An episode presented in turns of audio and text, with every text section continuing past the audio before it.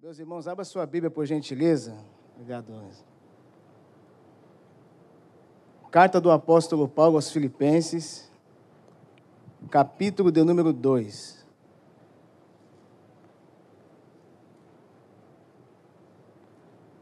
Aos nossos amigos internautas que estão nos assistindo pelo YouTube, Deus abençoe você e que o Senhor continue falando ao seu coração. São muito bem-vindos em nossa reunião. Epístola do apóstolo Paulo aos Filipenses, capítulo de número 2. Eu gostaria de ler com vocês do versículo 1 ao versículo de número 6. Epístola do apóstolo Paulo aos Filipenses, capítulo 2, do versículo 1 ao versículo de número 6. Está escrito assim: Portanto, se existe alguma exortação em Cristo, alguma consolação de amor, alguma comunhão do Espírito, se há profundo afeto e sentimento de compaixão, então completem a minha alegria, tendo o mesmo modo de pensar, tendo o mesmo amor e sendo unidos de alma e mente. Não façam nada por interesse pessoal ou vaidade, mas por humildade, cada um considerando os outros superiores a si mesmo não tendo em vista somente os seus próprios interesses, mas também os dos outros. Tenham entre vocês o mesmo modo de pensar de Cristo Jesus, que, mesmo existindo na forma de Deus, não considerou ser igual a Deus, algo que deveria ser retido a qualquer custo. Vamos orar, meus irmãos? Pai querido, mais uma vez nós louvamos o teu nome e nós queremos te agradecer, Senhor, pelo privilégio e pela honra de estar aqui com os meus irmãos nessa noite. Nós já te louvamos com os louvores, através das nossas ofertas, dos nossos dízimos. Agora é o momento que nós precisamos da ajuda do Teu Espírito Santo. Que o Senhor nos conduza na exposição bíblica que os nossos corações e mentes possam estar abertos para absorver aquilo que o Senhor tem para falar conosco aqui essa noite. É o que nós te pedimos e te agradecemos em nome de Jesus. Queridos irmãos do Meia, como nós estamos nessa semana de quatro quinta-feiras falando sobre a carta do apóstolo Paulo aos Filipenses, Hoje eu gostaria de falar aos corações dos irmãos sobre esse tema: olhar para o exemplo de Jesus. Olhar para o exemplo de Jesus. De princípio, todas as vezes que você for expor um texto da Sagrada Escritura, estiver aqui falando, ou até na escola bíblica dominical, é sempre bom você adicionar um pano de fundo, trazer uma introdução breve sobre o assunto a qual você quer falar ou você quer lecionar. Algumas vezes as pessoas entram na igreja e por falta de uma introdução aplicando para a época, para quem foi escrito, para quem foi escrito ou para quem foi escrito, isso é de suma importância para o ouvinte compreender aquilo que você quer expressar ao seu público. Então, a pequena introdução sobre a carta do apóstolo aos Filipenses. O tema da carta aos Filipenses, quando você for parar para estudar sobre isso aqui, o tema principal é a gratidão e o encorajamento e a alegria de viver por Cristo. Então, observe bem: O tema principal é a gratidão, o encorajamento e a alegria de viver por Cristo. O fundador, o homem que funda a igreja de Filipos, o, o apóstolo Paulo, como nós sabemos, ele foi um homem que teve o encorajamento e teve muita gratidão durante seu ministério, ao qual ele representou a salvação dos gentios, a qual somos nós. Pano de fundo. O que que Paulo ele relaciona, quais os conselhos da prática, da didática em que Paulo ele escreve essa carta? Qual o sentido da sua carta aos filipenses? Paulo encoraja ou aconselha os filipenses a viverem uma vida como cidadãos de uma colônia celestial. Quais são exemplos? O serviço a Deus, isso é muito importante. Ele está escrevendo a carta à igreja de Filipos, ele está falando sobre o serviço a Deus. Segundo ponto, ele está encorajando a fé mútua de uns para com os outros. E eu gostaria que você lesse agora no capítulo 1, versículo 3 e versículo 4. Vamos ver o que Paulo, a oração que Paulo faz para a igreja de Filipos.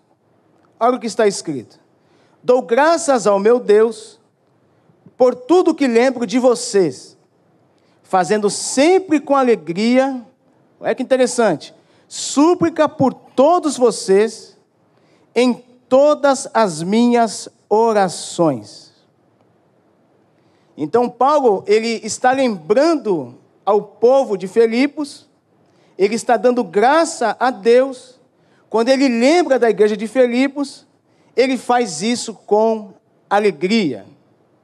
Então ele está dando alguns exemplos aqui sobre o serviço a Deus, sobre a fé mútua de um para com os outros. A igreja de Filipos tinha um significado especial para o apóstolo Paulo por ter sido a primeira que ele fundou na Europa. Então, de todas as igrejas que Paulo fundou na Europa, a igreja de Filipenses foi a primeira que o apóstolo Paulo fundou na região da Europa. E como você sabe, é de conhecimento de todos, que ninguém faz nada sozinho. Paulo funda, Paulo ele instrui, Paulo ele faz com que a igreja venha nascer na cidade de Filipos, e ele teve a ajuda de três grandes personagens da Bíblia, que é Silas, Timóteo e Lucas, a qual ele teve a oportunidade na sua segunda viagem missionária em obediência a uma visão que Deus lhe deu na cidade de Troade. Depois você lê lá, Atos capítulo 16, do versículo 9 ao versículo de número 40. Então, Paulo funda a igreja, recapitulando, ele dá o conselho à carta de Filipenses, que o povo tinha que servir a Deus com a fé mútua, de um para com os outros. Ele aconselha a igreja de Filipenses a viver como cidadãos dos céus. E a pergunta é, pastor, aonde Paulo estava quando ele funda essa igreja? Qual é a localidade quando ele escreve, aliás, essa carta aos Filipenses? Paulo está preso da prisão que o apóstolo Paulo estava, ele escreve a carta aos Filipenses. Pastor, está na Bíblia? Está. Deixe sua Bíblia aberta, por gentileza. A, é, Filipenses capítulo 1, versículo 7, versículo 13 e versículo 14. Vamos ver o que diz aqui. Filipenses capítulo 1, versículo 7. Aliás, é justo que eu assim pense de todos vocês, porque trago no meu coração, seja nas minhas algemas, seja na defesa e confirmação do Evangelho, por todos vocês são participantes da graça comigo. Versículo 13. Vamos lá. De maneira que toda a guarda pretoriana e todos os demais sabem que estou preso por causa de Cristo. Mais um versículo afirmando que Paulo estava preso quando ele escreve essa carta à igreja de Filipenses. E o versículo 14: e os irmãos, em sua maioria, estimulados no Senhor por minhas algemas, ousam falar a palavra com mais coragem. Então, essa é a introdução que o apóstolo Paulo ele inicia a sua carta aos Filipenses. Agora vamos lá. Versículo de número 1 do capítulo 2 ao qual nós lemos. Eu coloquei um tema aqui: o excitante apelo do humilde portador da cruz. Então, do, do versículo 1 ao versículo de número 4, nós vamos trabalhar sobre esse tema, o apelo do humilde portador da cruz, que é o apóstolo Paulo. Então vamos ver o versículo de número 1 do capítulo 2. Portanto, se existe alguma exortação em Cristo, alguma consolação de amor, alguma comunhão do Espírito, e se há profundo afeto e sentimento de compaixão. O que Paulo está querendo aconselhar ou dizer com essas palavras? Não há dúvida de que a igreja de Filipos era caracterizada por muitas qualidades excelentes. Capítulo 4, versículo 1. O que, que Paulo diz? Paulo se dirige aos seus membros como irmãos amados de quem tenho muita saudade vocês que são a minha alegria e coroa. Então vamos lá. Os negócios comércios da igreja não eram tão inteiramente satisfatórios como os negócios externos. Havia alguns transtornos em casa. Olha o que Paulo diz. Note o que Paulo disse. Se, então ele não está afirmando, ele está dizendo, se, entre aspas, talvez, se existe alguma exortação em Cristo. Essa palavra exortação aqui, nós poderíamos colocar como estímulo ou conforto.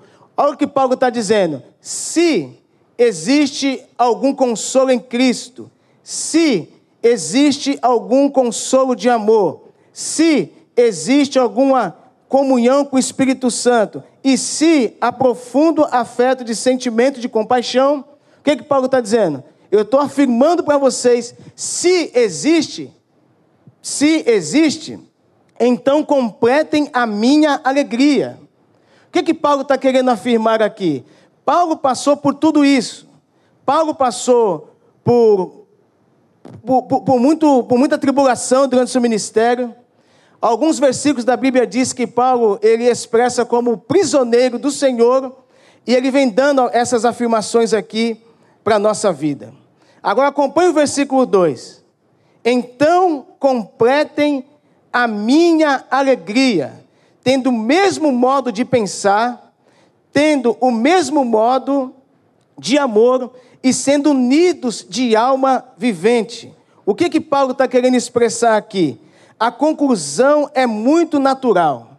O versículo 2 está diretamente relacionado à unidade. Olha o que ele diz: então completem a minha alegria, tendo o mesmo modo de pensar, tendo o mesmo modo de amor e sendo unidos de alma e mente. Se há consolação, se há exortação em Cristo, se há comunhão de espírito, eu quero que vocês compartilhem isso uns para com os outros. A unidade fará toda a diferença na igreja de Filipos. Essa é o significado real do texto. Ele está dizendo que a unidade vai fazer toda a diferença. E se essa unidade fazer toda a diferença, Paulo está dizendo aqui, então completem a minha alegria, tendo que o mesmo modo de pensar. O que eu aprendo com isso aqui? Na igreja de Jesus Cristo, não tem como ter dois tipos de pensamentos. Nós temos que ter o mesmo modo de pensar. Nós temos que ter o mesmo amor. Nós temos que ser unidos de alma e mente no mesmo propósito. Os irmãos estão entendendo o que Deus está falando aqui? Paulo está dizendo para a igreja ser alavancada, para a igreja ser crescer, para a igreja expandir as suas barreiras, ela tem que ter o espírito de unidade. A unidade fará toda a diferença em um âmbito espiritual. Sem unidade não tem como crescer. Sem o mesmo pensamento não tem como progredir. Sem o mesmo pensamento não tem como andar. O texto diz: Como caminharão dois se não tiverem de acordo? Não tem como. Se um está indo para o norte, outro está indo para o sul, não tem como progredir. Mas Paulo está dizendo: eu quero que vocês, filipenses, eu quero que vocês completem a minha alegria. Eu quero que vocês tenham o mesmo modo de pensar nas aflições, no sofrimento, no amor, na compaixão em Cristo. Eu quero que vocês sejam unidos de amor, de mente, de pensamento, de coração e por aí em diante.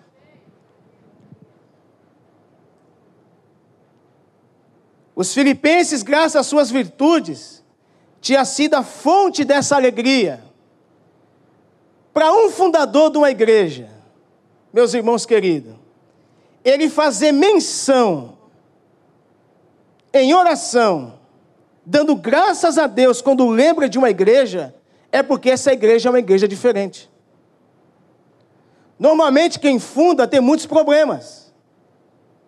A igreja que Paulo funda aos Efésios é uma igreja que tinha muitos dons, uma igreja boa, mas era uma igreja problemática.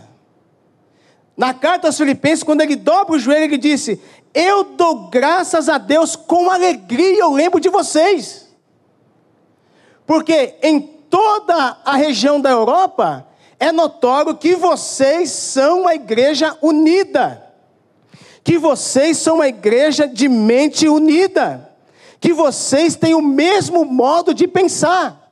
Olha que coisa interessante, meus irmãos. Um grau mais elevado de unidade, de humildade e de solicitude em família pode completar o que ainda falta no cálice da alegria de Paulo.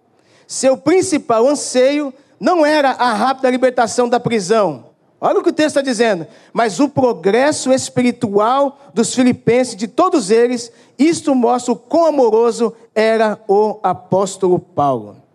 Aí ele continua: tendo o mesmo modo de pensar, tendo o mesmo amor e sendo unidos de alma e mente. Quando nós entendermos isso aqui, meus irmãos, isso é uma carta para os dias atuais. Paulo está dizendo: Eu estou feliz. Eu não estou preocupado com a minha prisão. Eu já sei qual vai ser o meu futuro. Mas eu estou alegre porque vocês estão com o mesmo pensamento. Vocês estão com o mesmo amor e vocês estão unidos de alma e mente. Paulo aqui está dizendo: vocês precisam manter as suas mentes voltadas para a mesma coisa, isto é, harmonia da unidade. Diga assim comigo: Senhor Jesus, Senhor Jesus, eu preciso ter o mesmo pensamento na casa de Deus. Diga assim: eu preciso ser unido do amor. Eu preciso ser unido na comunhão com o Espírito Santo. Eu preciso ser unido na compaixão em Cristo Jesus.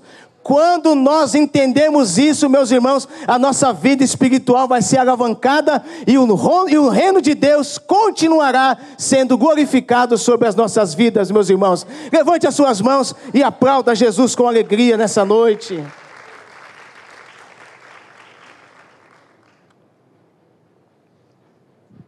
Então, meus irmãos, o apelo que o apóstolo Paulo faz aqui no capítulo 2 e o versículo 2, o excitante apego do humilde portador da cruz, Paulo está dizendo: Eu quero que vocês sejam unidos.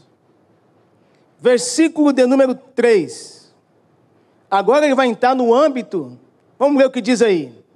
Não façam nada por interesse pessoal ou vaidade, mas por humildade, cada um considerando os outros superiores a si mesmo. Aí aqui é difícil. Aqui é difícil expressar esse versículo. O que é que Paulo está requerendo aqui dos irmãos de Filipos? Humildade. Humildade, meus irmãos, não é uma pessoa que se veste bem, que gosta de comer bem, que gosta de andar em lugares sei lá, um lugar confortável para viver, humildade de espírito. Uma pessoa simples. Primeiro ele pede unidade e depois ele pede humildade. Não faça nada por interesse pessoal ou vaidade, mas por humildade. Cada um considerando os outros superiores a si mesmo. Olhe bem para mim aqui, meus irmãos. A única vez na, na história da tua vida que você vai ouvir um texto desse é na palavra de Deus. Esse mundo a qual nós vivemos não pensa assim. Esse mundo, esse século, esse sistema que nós vivemos não é assim. O que é bom é para si e o que sobra é do.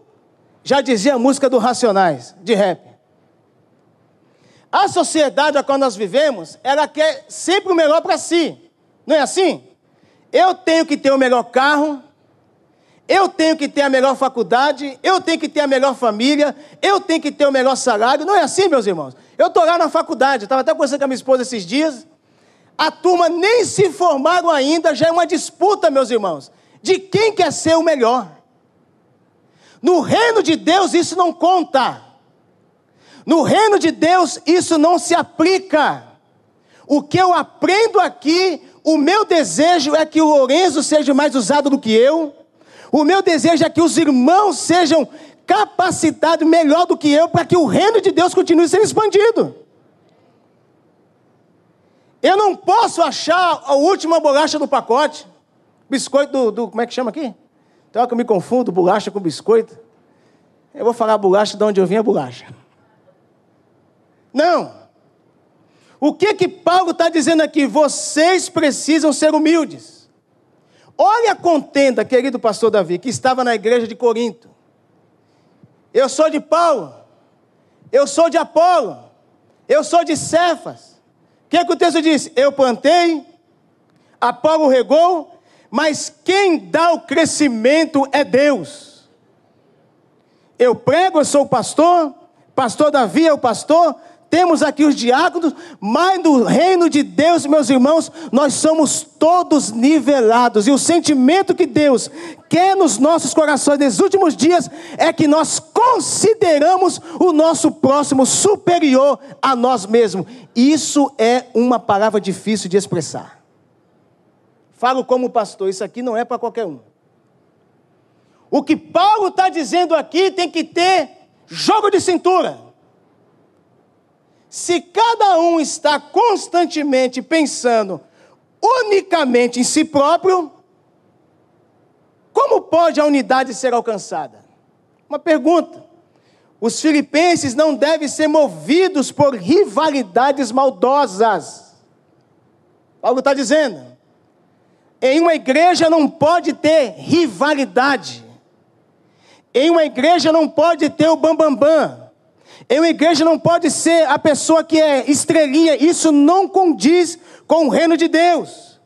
Em uma igreja não pode ter motivos egoístas, buscando honra e prestígios para si próprio, como fazia certos pregadores de Roma. Você sabia, eu acredito que aqui não, que tem pessoas que fazem coisa na igreja para ser visto pelo pastor?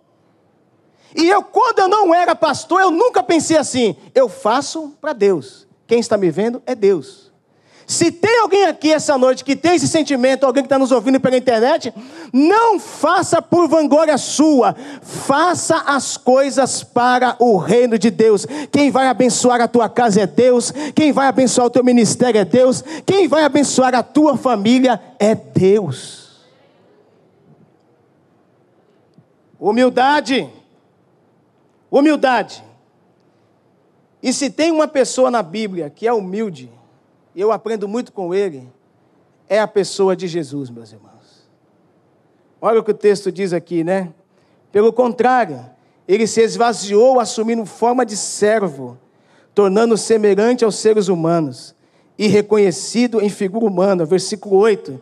Ele se humilhou, tornando-se obediente até a morte morte de cruz Por isso também Deus o exaltou sobremaneira e lhe deu o nome que está acima de todos os nomes. Para quê? Para que o nome de Jesus se dobre todos os joelhos, nos céus, na terra e debaixo da terra, e toda língua confesse que Jesus Cristo é o Senhor, para a glória de Deus Pai.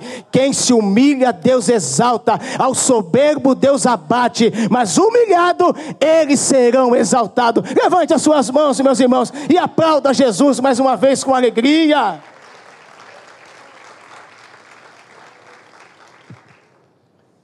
Já que nós estamos em um estudo, eu vou expressar o que o texto está dizendo, né, meus irmãos? Eu amo pregar e ensinar também. Isso aqui um ensino. Pastor, na igreja de Filipos, tinha alguns pregadores que faziam para a glória de si própria? Sim. Por isso que eu gosto da Bíblia. Volte aí, capítulo 1, versículo 17. Aqueles, porém, pregam a Cristo por interesse pessoal, não de forma sincera, pensando que assim pode aumentar meu sofrimento na prisão. O que Paulo está dizendo? Tem gente que prega assim por interesse pessoal? Tem. Tem gente que prega por negócio? Tem. Tem gente que prega por dinheiro? Tem. Aí vem a pergunta: mas quem importa? Versículo de número 18. Uma vez que de uma forma ou de outra Cristo está sendo pregado, seja com fingimento, seja com sinceridade, também isto me alegro, sim, e sempre me alegrarei. Quantos aqui já ouviram que dom de Deus é sem arrependimento? Já ouviram isso? Uma vez dado o dom, você tem um dom. A pessoa pode se desviar do evangelho, pode sair do evangelho, pode trair a esposa, pode pecar, pode fazer o que for, mas o dom está dentro dele, dentro dele. Dom não é tirado. E tem pessoas que já está totalmente afastado, longe da presença de Deus, e Paulo está dizendo: o que te importa? Se eles estão pregando com fingimento, se eles estão pregando com vanglória, o que, que te importa? O importante é que a mensagem da cruz está sendo anunciada. De qualquer forma, Deus está usando essa pessoa para abençoar a vida de alguém. Com uma atitude humilde, quando nós consideramos as pessoas superiores a nós mesmos, chegamos então à graça que transforma o coração. A submissão pelo temor se transforma em submissão pelo amor e daí nasce a verdadeira humildade. É feliz quando cada membro da igreja se considera inferior aos demais. Paulo tinha a graça da humildade em suas veias. Eu gostaria de ler, por gentileza, primeiro epístolo do apóstolo Paulo aos Coríntios, capítulo 15, versículo 9. Depois Efésios, capítulo 3, versículo 8. E 1 Timóteo, capítulo 1, versículo 15. Olha lá o que diz o texto. Porque eu sou o menor dos. Isso é o que? Arrogância? Isso é o que? Soberba? Não, humildade. Eu sou o menor dos apóstolos. Aliás, meus irmãos, o apóstolo Paulo foi o único da história que o próprio Jesus evangelizou ele pessoalmente. Eu aqui fui alcançado, alguém falou de Jesus para mim, mas Paulo não. Atos capítulo 9.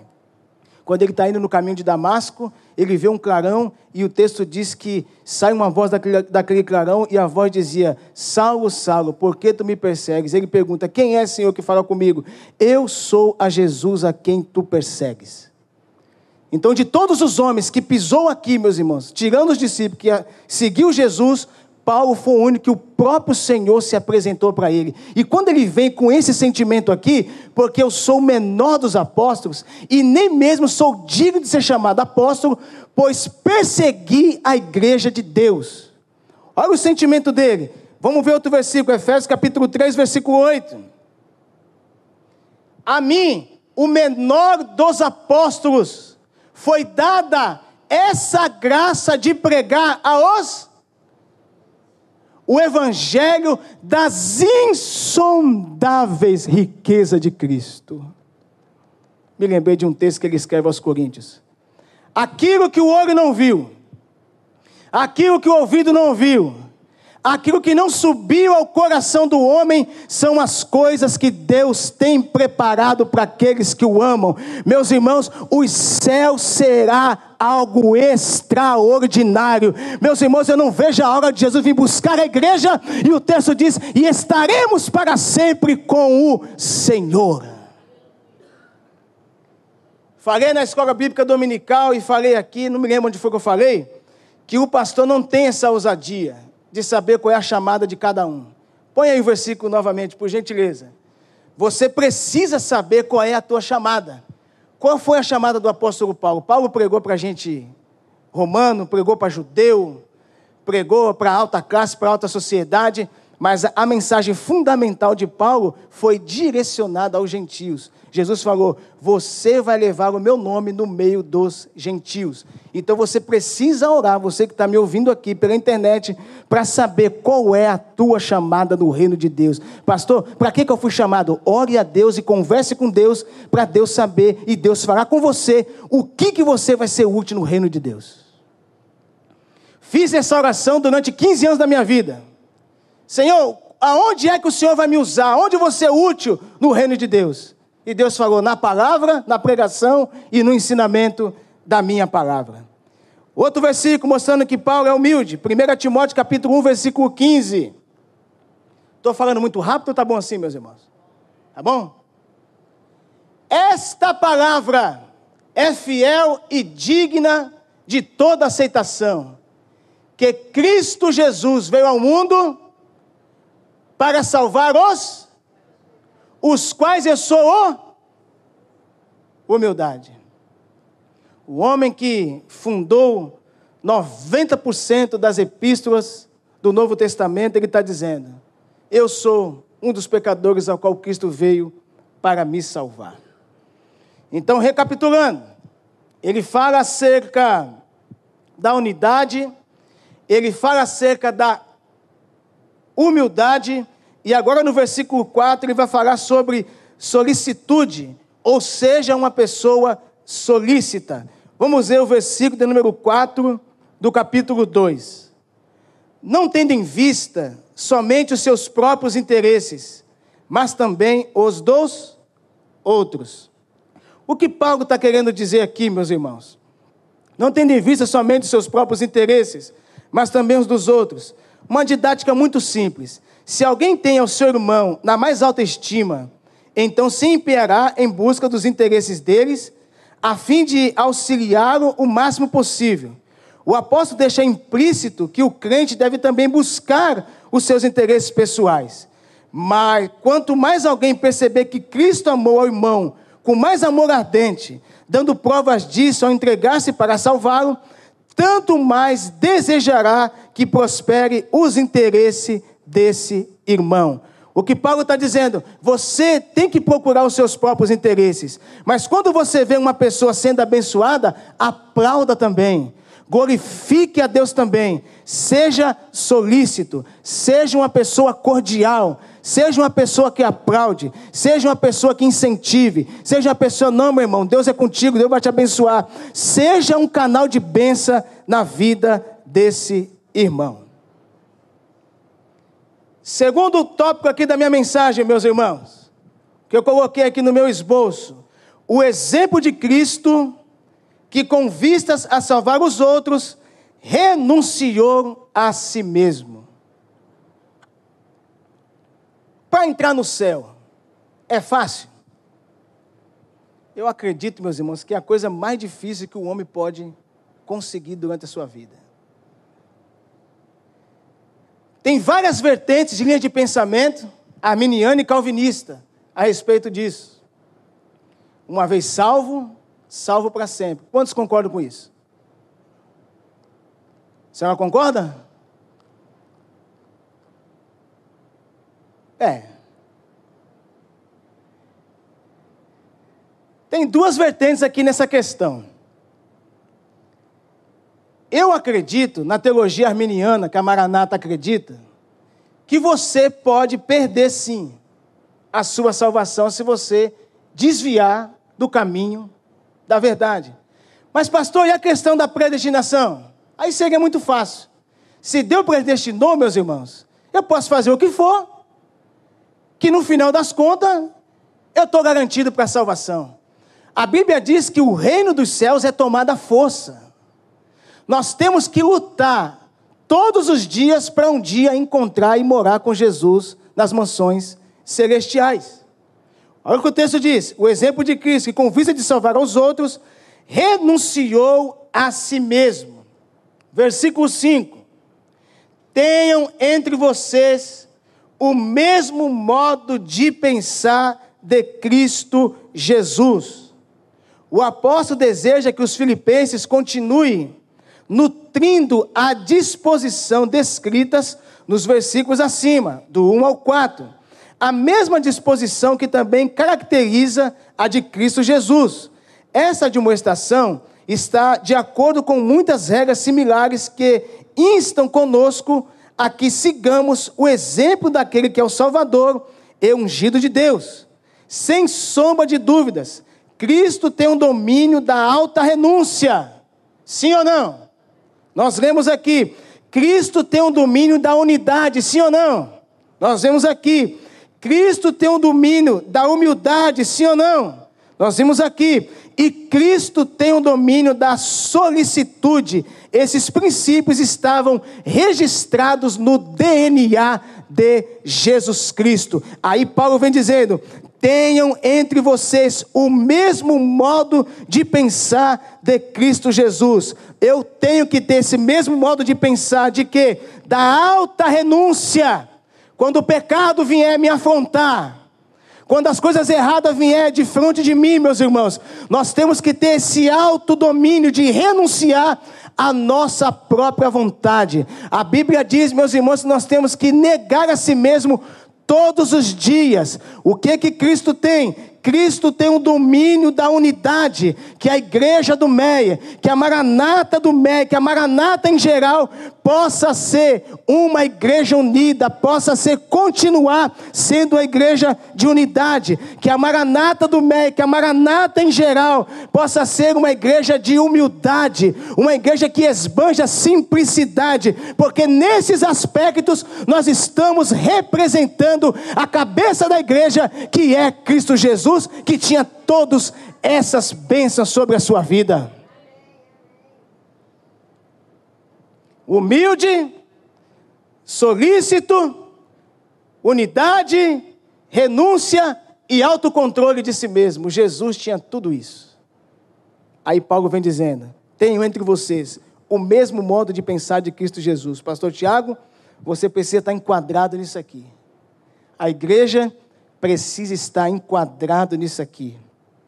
Versículo 6, a parte A. Que mesmo existindo na forma de Deus, meu Deus, Paulo aqui está dizendo que Cristo Jesus sempre foi e sempre continuará sendo Deus. Cristo não é meio Deus. Cristo não é uma força ativa, como alguns falam acerca do Espírito Santo. Cristo Jesus é 100% Deus.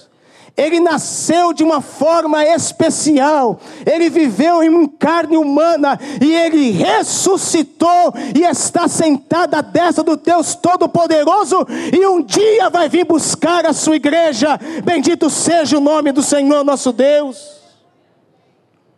Ele é Deus por natureza ele expressa a imagem da deidade, o caráter específico da divindade, segundo se manifesta em todos os atributos divinos, foi ele a eternidade. Vamos ler, por gentileza, Colossenses capítulo 1, do versículo 13 ao versículo 19, e Colossenses capítulo 2, versículo de número 9.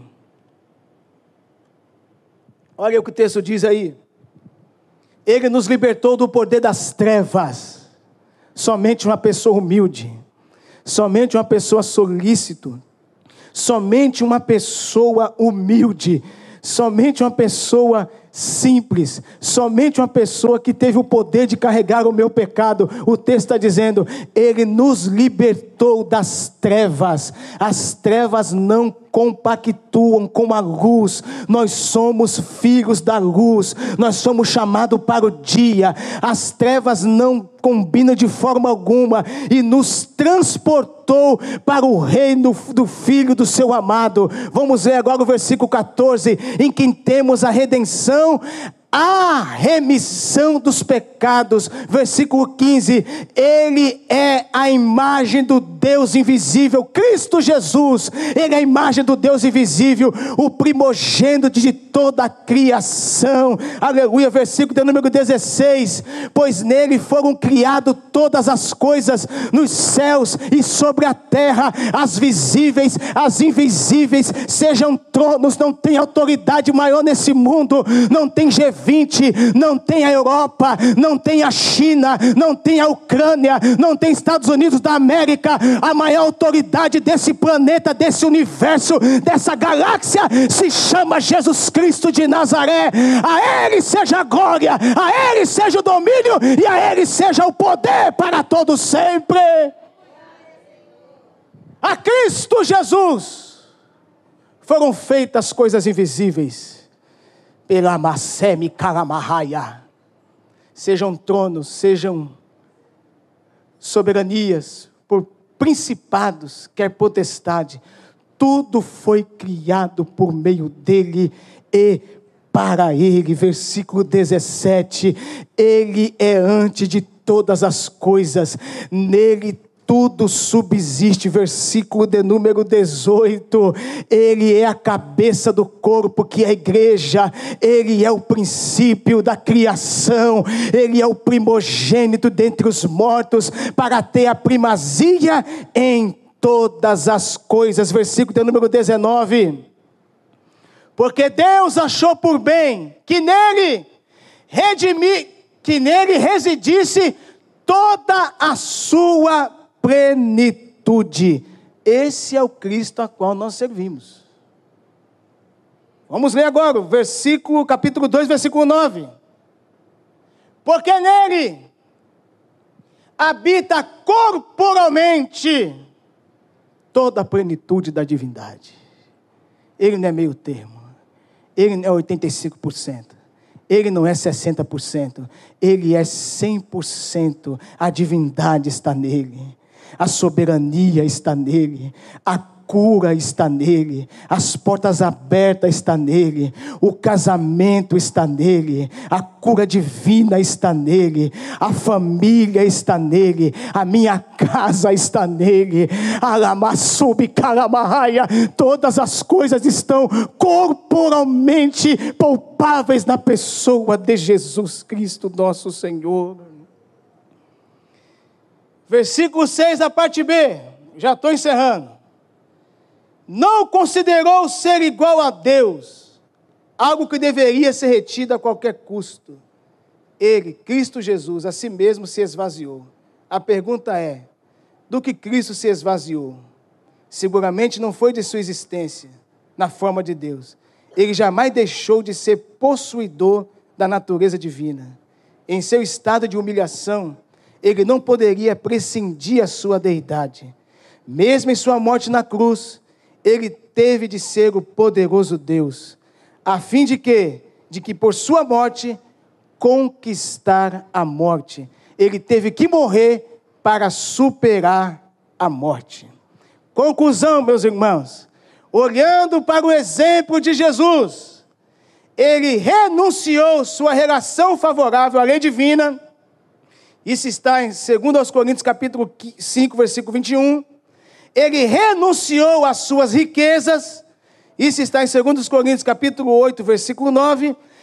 E ele renunciou à sua glória celestial. Isso está em João capítulo 17, versículo 5. E ele renunciou o livre exercício de sua autoridade. Isso está em João capítulo 5, versículo 30 e João capítulo 14, versículo de número 24. Amém, meus irmãos. Deus abençoe vocês em nome de Jesus. Uma salva de palmas. Louve ao Senhor.